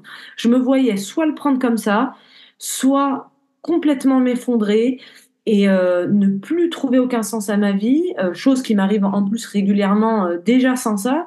Et là, me dire, mais je, genre, je, vais, pas réussir à le surmonter en fait. Genre, je sentais que si je le prenais pas comme ça, je n'allais pas réussir à le surmonter en fait. C'était ça le truc. Euh, et donc du coup, euh, donc du coup, j'ai passé des heures à parler avec ma mère en lui disant des choses comme ça. Ma mère, elle venait de faire, euh, elle était quand même du haut de ses 60 ans. Elle avait commencé à prendre conscience un peu de certains de ses schémas et elle avait commencé une démarche pour changer de vie. Et elle venait de déménager en Corse. C'est énorme. À 60 ans, seule, déménager en Corse, refaire sa vie, euh, bon, elle était en invalidité suite à son premier cancer, mais c'était un très très gros pas pour elle. Enfin, elle commençait à sentir qu'il y avait un truc qui allait, qui allait bouger. Et là, bim, leucémie, quoi. Et pour elle, elle l'a vécu avec une injustice euh, terrible. Elle a eu énormément de mal à l'accepter et c'était douloureux aussi de l'avoir être là-dedans. Et, euh, et moi, je lui, je, lui ai dit des choses. Je lui ai dit, écoute, si ça se trouve, quand tu vas mourir, tu vas être là et on ne sait pas comment on est quand on meurt.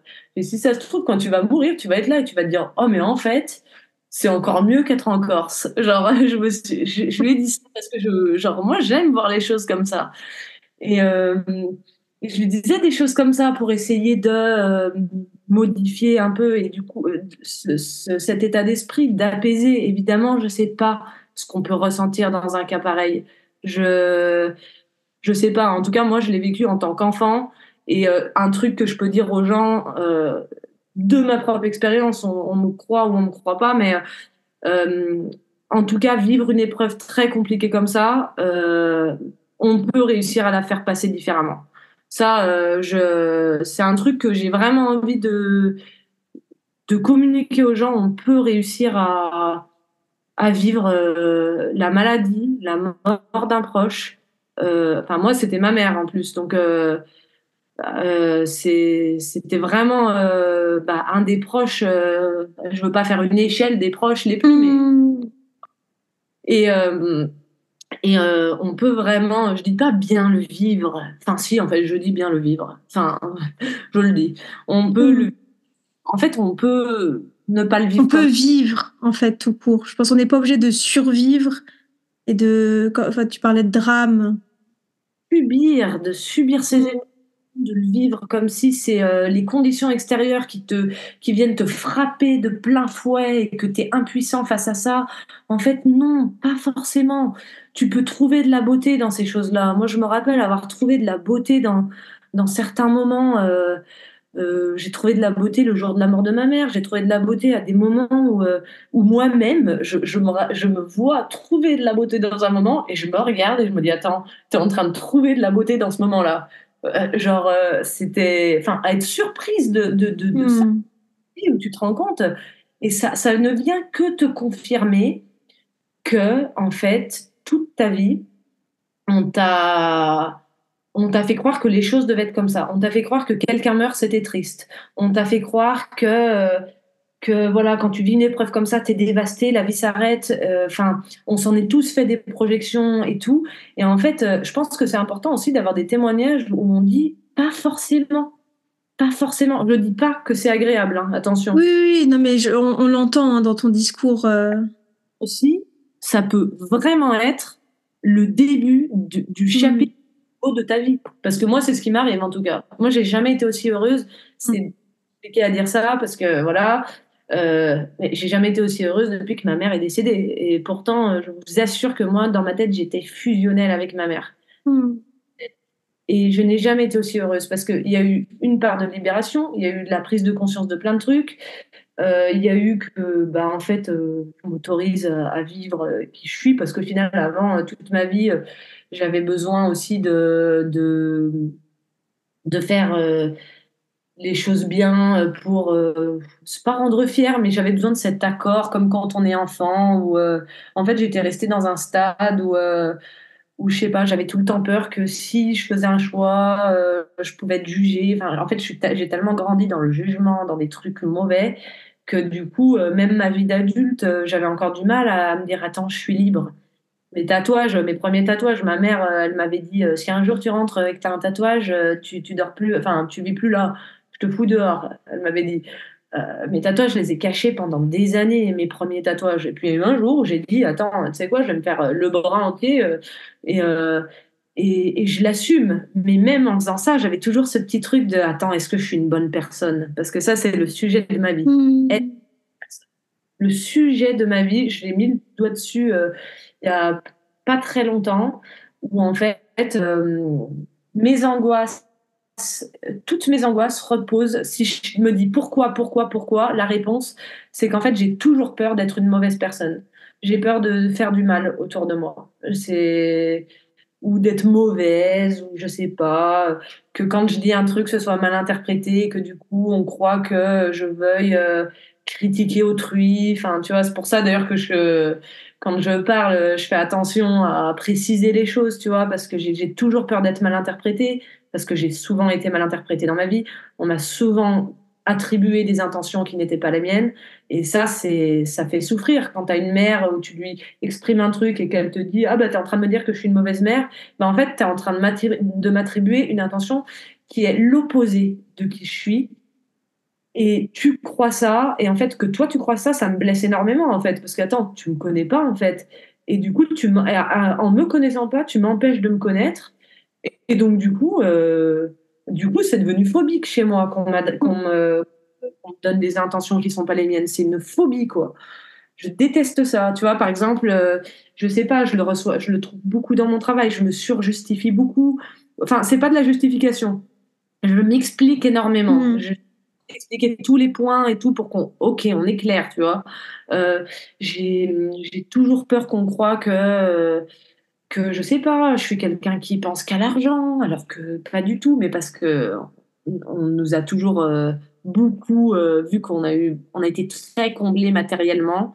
Euh, et petit, petit, comment dire, spoiler, vraiment, l'argent, pour le coup, ça fait vraiment pas le bonheur. Ça fait, ça a contribué au bonheur si on a une bonne base affective et tout, mais argent sur des bases de merde, ça ne te donne rien du tout. Rien du tout. Tu peux tout combler, tout ce que tu veux, tu n'auras rien. J'avais trois chevaux, euh, passionnée de cheval, j'avais trois chevaux à tel âge, j'étais malheureuse comme pas possible.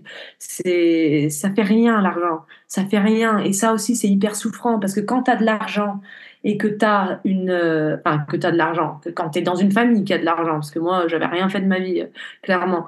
quand tu es dans une famille qui a de l'argent et que et que tu as des souffrances qui sont aussi profondes qu'un schéma familial, tout ça, en fait, les gens autour de toi, ils, ne comprennent pas parce qu'ils voient juste euh, ce que tu as, quoi. Ils voient que ça. Genre, ah bah oui, elle ci, elle ça. Euh, ils, ne comprennent pas et c'est hyper douloureux parce que, en fait, tu as envie de dire, mais, mais tu crois que. Tu crois que ça, ça va vraiment me rendre heureux? Enfin, ce, ce bien matériel-là, tu crois vraiment que j'en ai quelque chose à carrer, quoi, dans ma vie? Genre, euh, vraiment, euh, bien, évidemment, comme tout le monde, on veut tous avoir son confort, mais ce sera. Enfin, moi, je ne veux pas baser ma vie sur du confort euh, excessif. Quoi. Je ne veux pas vivre dans l'opulence parce que pour moi, ça ne fait que nous éloigner de nos vraies valeurs. Quoi. Et, et du coup, bah, bah voilà, je me suis un peu perdue. Mmh. Non, enfin, en tout cas, moi, j'ai suivi ton, ton cheminement euh, de pensée. De toute façon, moi, ça me va bien euh, que, que ça aille dans tous les sens, que j'ai un esprit qui va comme ça, donc ça, ça va. J'arrive à, te suivre et je pense que les personnes qui nous écoutent euh, aussi, je trouve que c'est, c'est, agréable de, de t'entendre parler en liberté, justement, puisque voilà, de moi, de pouvoir digresser, c'est, c'est d'être libre dans, sa parole aussi. Mmh. Et euh, quand tu parlais euh, notamment, enfin, je, bon, il y, a plusieurs choses qui, qui me sont venues. Euh, et pour euh, d'abord euh, faire un lien avec avec ton métier aujourd'hui, je me suis dit que le fait que tu choisisses aussi l'accompagnement humain à, à travers le, le, cheval, ça parle de de la responsabilité parce qu'en fait, si à un moment, le... enfin, c'est ce que j'imagine en tout cas, euh, si on. Pas, le, cheval réagit d'une certaine manière, euh, je sais pas, euh, attaque, peut avoir, je vais mettre des bruits, un comportement agressif, en tout cas qu'on interprète comme ça, ben en fait, il y a un moment, on peut pas se déresponsabiliser. C'est pas ah oui, mais non, mais, mais c'est le cheval. Non, non, mais c'est parce qu'il y a quelque chose de nous qui en fait, euh, on sait pas, on a ce qu'on a exprimé corporellement euh, n'était pas en synergie avec euh, avec nos, nos paroles et le cheval le, le, ressent. Et du coup, je trouve que ça ça vient remettre face à la responsabilité. En fait, là, comme que tu disais au début, ce, ce miroir, si le cheval réagit comme ça, c'est que nous avons renvoyé quelque chose euh, comme ça. Si on renvoie autre chose, la réponse, euh, elle est tout autre. Complètement. Ah, mais complètement. De toute façon, euh, les chevaux, un petit peu. Euh, partons sur l'exemple d'un cheval agressif. Un cheval qui a un comportement agressif, en général, il le développe parce qu'il a, subi de la violence, tout simplement. Et parce que ou alors parce que la personne elle a une colère enfouie.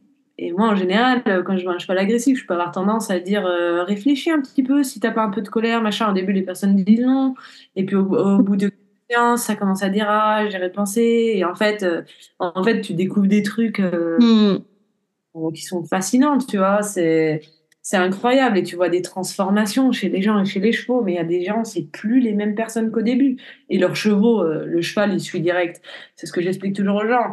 Arrêtez de vous concentrer sur le cheval, concentrez-vous sur vous et le cheval, il suit. Le cheval, il suit complètement la personne. Donc, euh, ouais, ouais.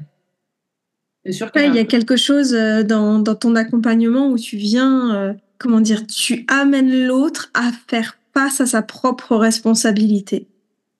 Mm. Et face à l'animal, là, au cheval, il n'a pas le choix que de se confronter à sa responsabilité. Ça va pas tenir euh, longtemps de, de mettre tout sur le cheval. Ça va pas répondre à tout. Parce que bah sinon justement c'est bah en fait la personne elle va elle va faire quoi? Elle va changer de cheval euh, toutes les euh, cinq secondes. Ah mais ce cheval il est nul. ah mais c'est puis en fait au bout d'un moment bah bah non et et je pense qu'il y a cette confrontation à l'animal, ça, ça fait aller plus vite sur ça. Parce que tant que c'est les humains, c'est un peu facile de remettre les choses sur les humains. Oui, mais c'était, euh, mais il est comme ceci, mais il est machin comme ça, je tombais sur ça. Non, il y a quelque chose. Euh, et à nouveau, c'est pas de se flageller, c'est pas d'être dans le c'est ma faute, mais c'est le ok, c'est de ma responsabilité. Et ça, je pense que c'est quelque chose qui est vraiment euh, différent. D'être ah, responsable de quelque chose, ça veut pas dire que on est coupable de tout. Ça veut juste dire qu'on on est responsable, qu'on est autonome et qu'on a un impact sur la vie qui nous entoure. Et ça, c'est la chose la plus difficile. Et c'est marrant parce que toi, euh, là, ce que tu es en train de me dire, ça te paraît euh, dans un sens logique euh, que, voilà, vu que c'est un cheval, ça, ça, te met face à toi. Mais le premier réflexe, en général, d'un certain type de personnes, ils arrivent, ils me définissent leur cheval. C'est-à-dire, ils, de parler. Enfin, il y a des gens, je leur dis écoute, à partir de maintenant, à chaque fois que tu veux parler de ton cheval, tu parles de toi. Parce qu'en fait, euh, c'est euh, alors oui, mais lui, il est comme ci, il est comme ça. Voilà mon cheval. Et moi, les gens, je dis, me raconte pas l'histoire de ton cheval. En fait, ça me ça m'intéresse pas. Il va me la dire lui son histoire. J'ai pas besoin d'un entremetteur entre toi et moi, entre toi et lui. Euh, enfin entre moi et lui, mais euh, et, la majeure partie des gens, tout de suite, euh, ça va être dans euh, voilà, il est comme ça, il est comme ça, il a ce problème-là, j'ai ce problème-là avec lui, et en fait, euh, il, voit pas du tout le lien des fois entre eux et le cheval, alors que ça peut paraître très logique pourtant. Mais c'est normal, hein, c'est aussi comment, comment on a été habitué à voir le cheval.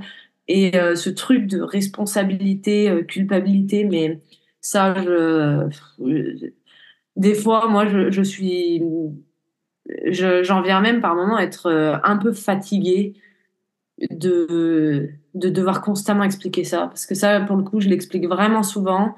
Mais pas, je parle même pas dans mon métier, hein, je parle dans, dans les relations en général. Les, les, enfin, je, me permets de dire que ça me fatigue, mais je pense que ça me fatigue parce que ça me renvoie à un truc de moi-même où j'ai mis des années à, intégrer ça et c'est encore pas tout, tout, à fait clair, encore pour moi.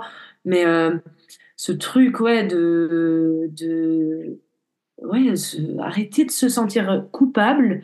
La culpabilité, ça ne sert à rien, quoi. C'est vraiment un truc, ça sert à rien à paraître mal. Il n'y a aucun intérêt à se sentir coupable ou à vouloir faire sentir quelqu'un coupable. C'est mmh. au maximum.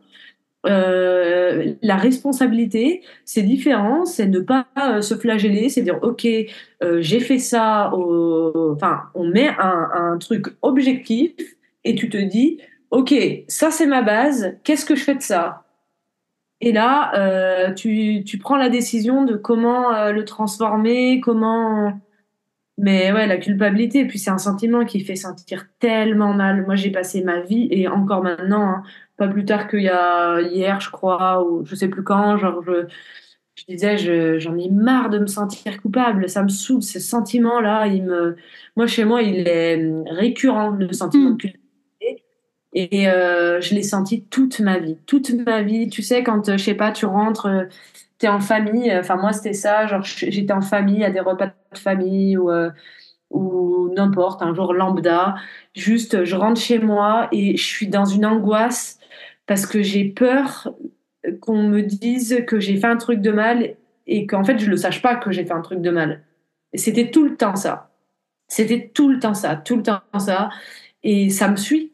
Ça me suit. J'ai tout le temps peur que. Euh, des fois, je l'ai dans, des, dans, des domaines dans mon domaine professionnel. Genre, euh, j'ai ouais, j'ai peur que euh, j'arrive et qu'on me dise oui, euh, vu que tu m'as dit de faire ça, ça s'est passé comme ça. Et tu vois, j'ai ces angoisses-là et je ressens une culpabilité que je devrais pas porter, mais je, la ressens quand même, tu vois. Et je suis là, je me dis, ok, je me sens coupable. Qu'est-ce que je fais de ça? Euh, J'essaye de l'observer, cette culpabilité. Je me dis, bon, bah écoute, je me fais tout le raisonnement, mais au final, je la sens quand même, tu vois j'arrive pas encore à, la dépasser, cette hmm. culpabilité. elle est chiante, hein. franchement. Hein. ouais, bah, la culpabilité, en fait, c'est une émotion, elle sert à se remettre en question. Du coup, elle est utile pour euh, prendre du recul. Mais c'est un peu, euh, moi, j'aime bien la lier euh, avec l'anxiété dans l'idée que donc où l'anxiété c'est une émotion qui sert à résoudre un problème. Donc c'est très pratique quand on est face à quelque chose sans solution on va chercher la solution. On se rend compte qu'il n'y a pas de solution et on la cherche. Et là où elles sont euh, délétères c'est quand ça tourne en boucle. Quand en fait euh, bah t'as as, pris du recul parce que c'est important de, de, se remettre en question de dire bon ok là est-ce que vraiment j'ai fait quelque chose de pas adapté? Ok j'observe la situation. Et en fait à un moment si on arrive à une réponse on peut s'arrêter là mais en fait, souvent avec la, culpabilité euh, qui devient, euh, je veux dire maladive, j'ai pas d'autre bon mot, euh, c'est pas, pas le bon mot. Mais c'est qu'en fait, elle est en boucle. C'est qu'en fait, on vient remettre en question ce qu'on vient, ce qu'on vient de remettre en question. Et c'est là mm. où c'est problématique. Et c'est effectivement où là, ça devient de, de faire en sorte qu'on soit forcément coupable. Et c'est là un peu la différence. Parce que prendre du recul, remettre en question, c'est parfois aussi dire ah en fait je ne sais pas. Ah bah peut-être que là effectivement j'ai peut-être dit quelque chose qu'il fallait pas dire, mais en fait avec ce que je sais, avec les éléments que j'ai, je sais pas. J'ai peut-être juste observé, je sais pas que la personne il y a eu une petite expression faciale qui me dit que ça lui a fait quelque chose. Bah, je vais m'en assurer. C'est ça en fait là où ça devient différent. C'est je prends du recul, je me remets en question, je pars pas du principe que de toute façon ce que je dis c'est juste, euh, tant pis pour elle. ou, euh, ou l'inverse, mais c'est ah ok, je prends du recul, j'ai observé quelque chose, mais en fait là ça s'arrête là. Je je peux pas aller plus loin, je peux pas deviner l'autre.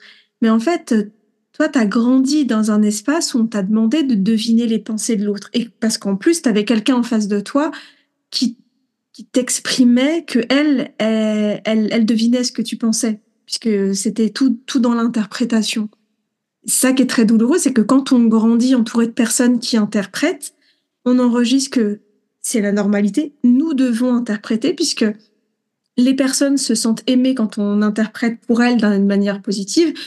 En fait, on anticipe leurs besoins, qu'on devine qu'elles vont avoir envie de ceci, envie de cela, etc.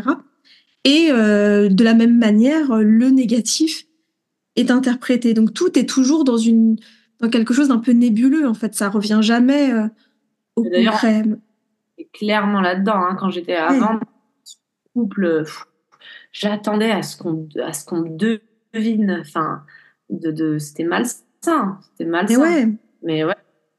Mais c'est c'est difficile. Euh, je, je, peux en parler personnellement. Je trouve euh, c'est un, un chemin hein, de de se rendre compte que l'autre n'est pas télépathe et que euh, et qu'il n'est pas pas télépathe parce qu'il nous aime pas parce que sais pas s'il y a quelque chose comme toi pour, euh, pour ça, mais il y avait un peu le bah, si on m'aime, on est télépathe. Alors bien sûr, on le disait pas comme ça, mais c'était un peu, ça allait avec. L'autre doit, doit savoir, parce que si l'autre n'a pas observé la micro-expression que, en fait, voyons, ça se voit qu'il y a eu un micro-sourire ou un micro-truc qui faisait comprendre que, en fait, en fait, non, ça marche pas comme ça. Et c'est, mais c'est, c'est douloureux. Enfin, c'est comme ça aussi qu'on. des fois, en interprétant des petits trucs, euh, qu'on croit que l'autre, on donne des intentions euh, meilleures à Et c'est comme ça aussi qu'après, on se retrouve dans des trucs euh, hyper toxiques. Hein, mais bon. Ouais. mais c'est vrai que c'est, c'est, un chemin d'apprendre à ne, à ne plus interpréter. Euh, et je crois qu'avec ton métier, de se confronter à l'animal, ça, ça doit aussi aider à se confronter au fait qu'on n'aura jamais de réponse. Enfin, le cheval, il va donner une réponse par son comportement. Si la relation se passe bien, c'est que normalement, bon bah c'est plutôt ok. Mais euh, ben en tout cas, pour le moment, on n'a pas le moyen de savoir ce que le cheval pense euh, concrètement. Et donc, on se confronte à soi, euh, un peu comme, enfin, c'est la psychanalyse travaille sur ça euh, aussi, c'est le fait que l'autre n'a pas la réponse. Je suis le seul à avoir la réponse. Mais au moins, enfin voilà, il y a le côté, je pense, avec l'animal, de, on est obligé de s'y confronter. Ouais. Et bon bah ok, là, euh, je peux pas demander au cheval, oui, comment t'as pris ma phrase, là, qu'est-ce que t'en penses? Il va pas répondre. Donc, euh, ben on se base sur d'autres choses et on doit apprendre à clarifier son message. On doit apprendre à être le plus clair possible parce que si le cheval il a mal compris quelque chose, c'est qu'on n'était pas clair. C'est ça. Plus on va clarifier, plus le, hop, le lien va, va se fluidifier et donc euh, d'autres choses vont pouvoir, euh, vont pouvoir se passer. Ouais, exactement ça. je regarde un peu euh, l'heure et je vois que ça fait euh, déjà un petit moment euh, qu'on échange et euh, je pense que ça pourrait, ça pourrait durer des heures, mais on va, on va essayer de, d'aller un peu vers, vers la, la, clôture là, de, de cet épisode.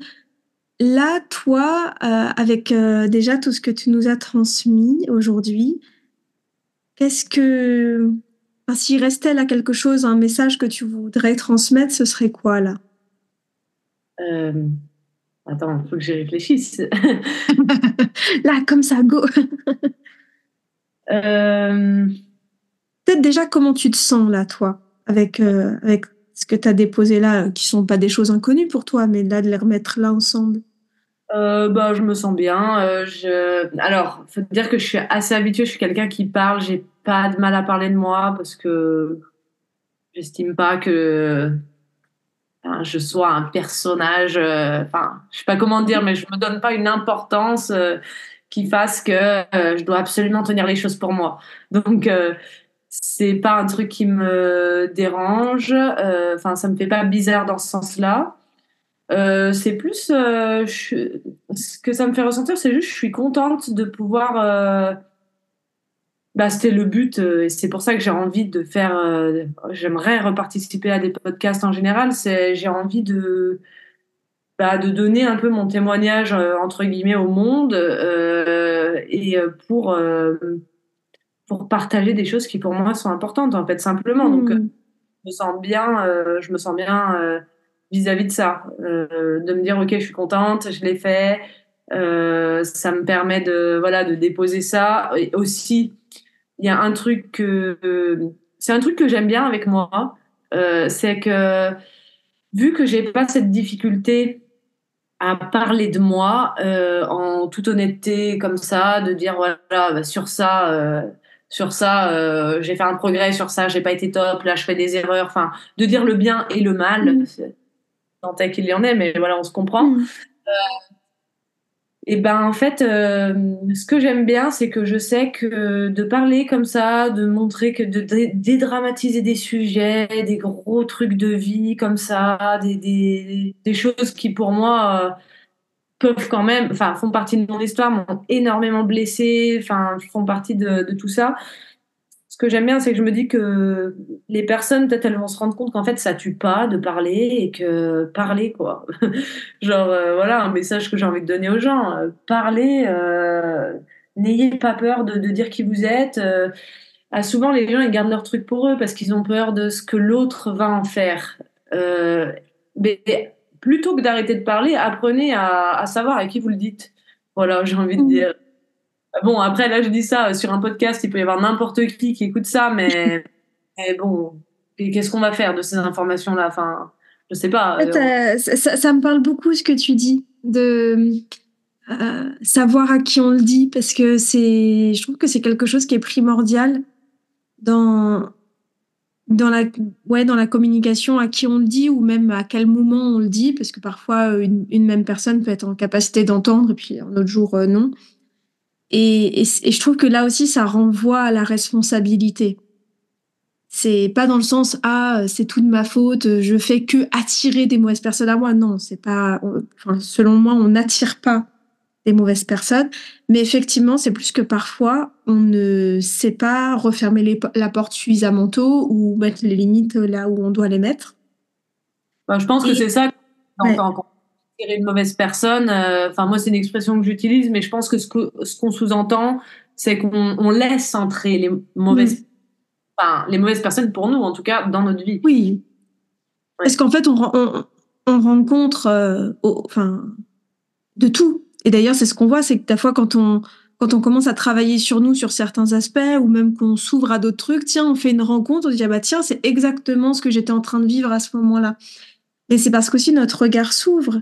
Euh, c'est parce que quand on a des œillères comme ça, qu'on voit comme ça, bah, même si dans notre périmètre, il y a des personnes qui nous feraient du bien, on ne les voit pas parce que on n'arrive pas en fait à interpréter que ces signaux-là sont des signaux positifs pour nous, puisqu'on a enregistré une, une, manière que un signal euh, qui en fait est délétère pour nous est positif. Donc forcément, c'est c'est confus, ouais. c'est biaisé. On reste dans ce qu'on connaît. C'est ça. Et, du coup, d'apprendre à dire les choses à la bonne personne, et la bonne personne, ça ne veut pas dire une personne parfaite, ça veut juste dire une personne qui est capable d'entendre notre message. Et, et aussi euh, de, le, de le transmettre de la manière la plus claire possible. Et si on n'est pas sûr qu'on a été clair, on demande à l'autre. Est-ce que tu as compris euh, ce que j'ai voulu dire? Qu'est-ce que là je viens de te parler de ça sur moi. Qu'est-ce que toi t'en entends? Et, on va et, on voit ce qui se passe. Est-ce que l'autre a mal interprété? Bah, On lui demande. On reste pas avec ça justement en boucle de bah voilà, il a mal interprété, il a cru que ceci. Bah non, on clarifie.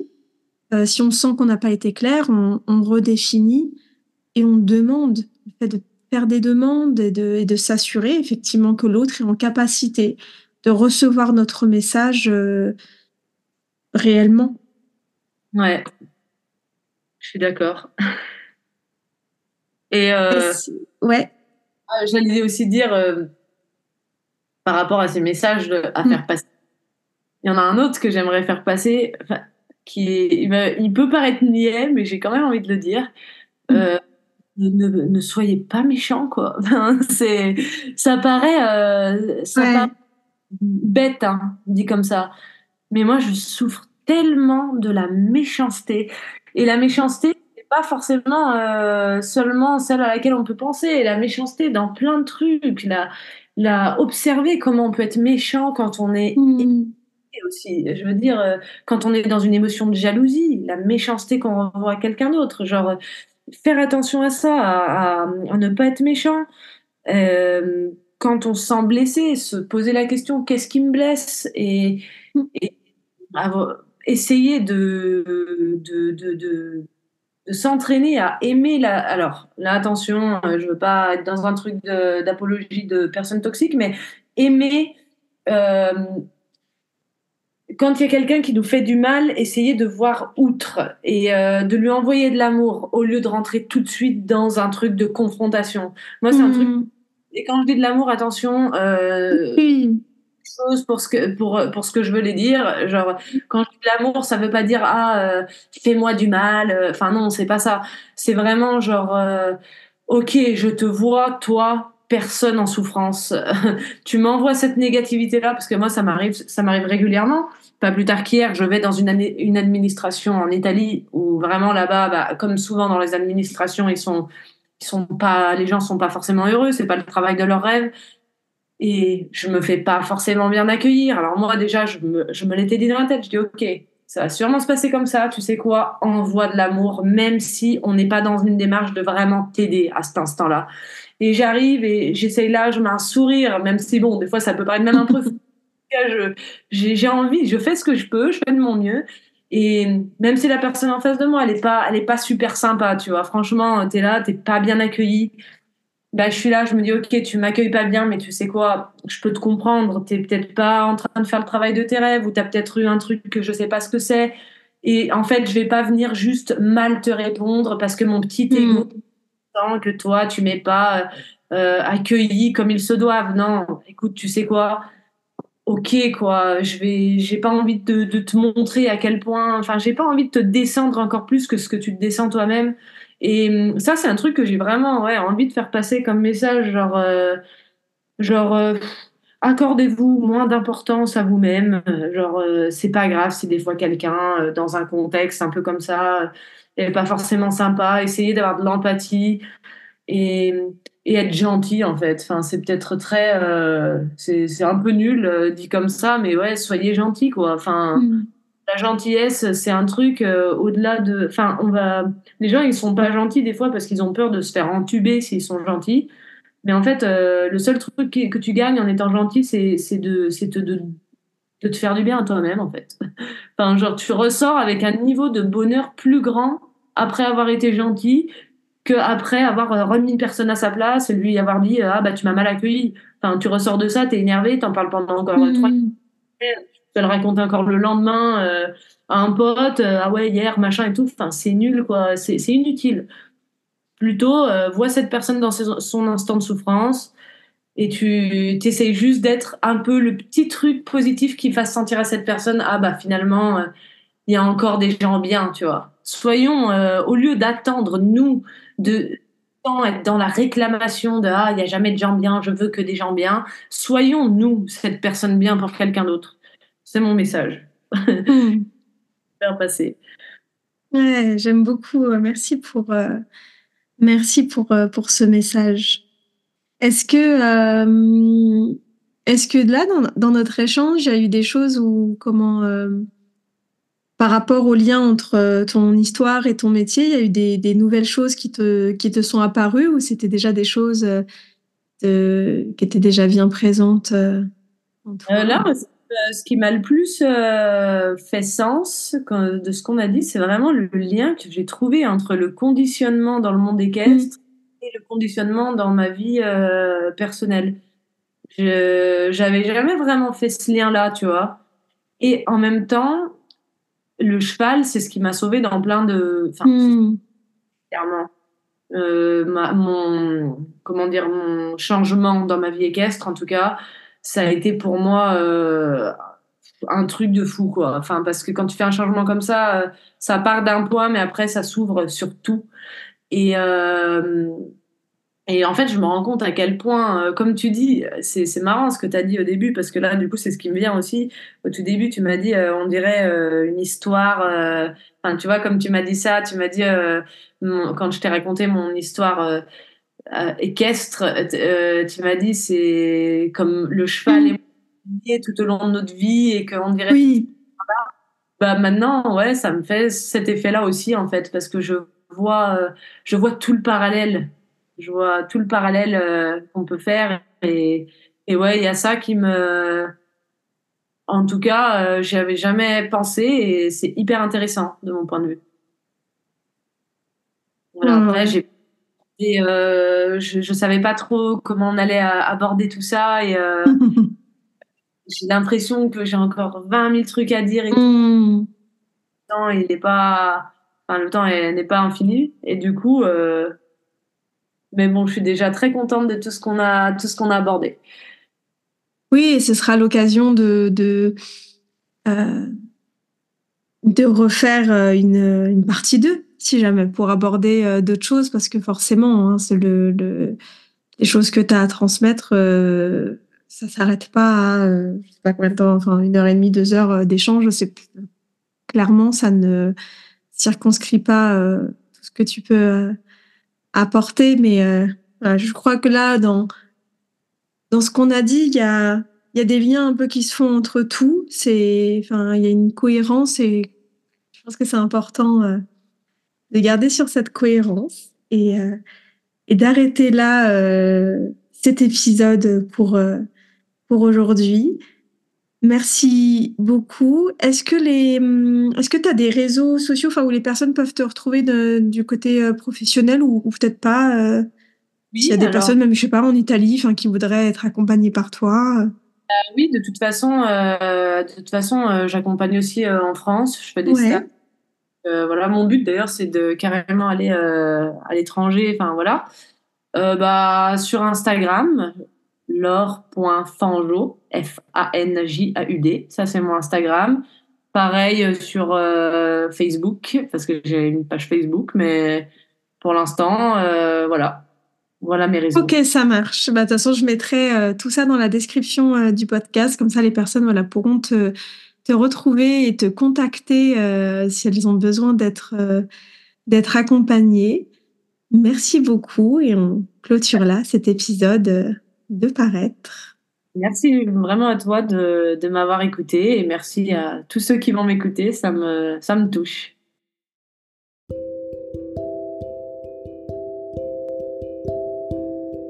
Si tu aimes ce podcast, dis-le avec des étoiles.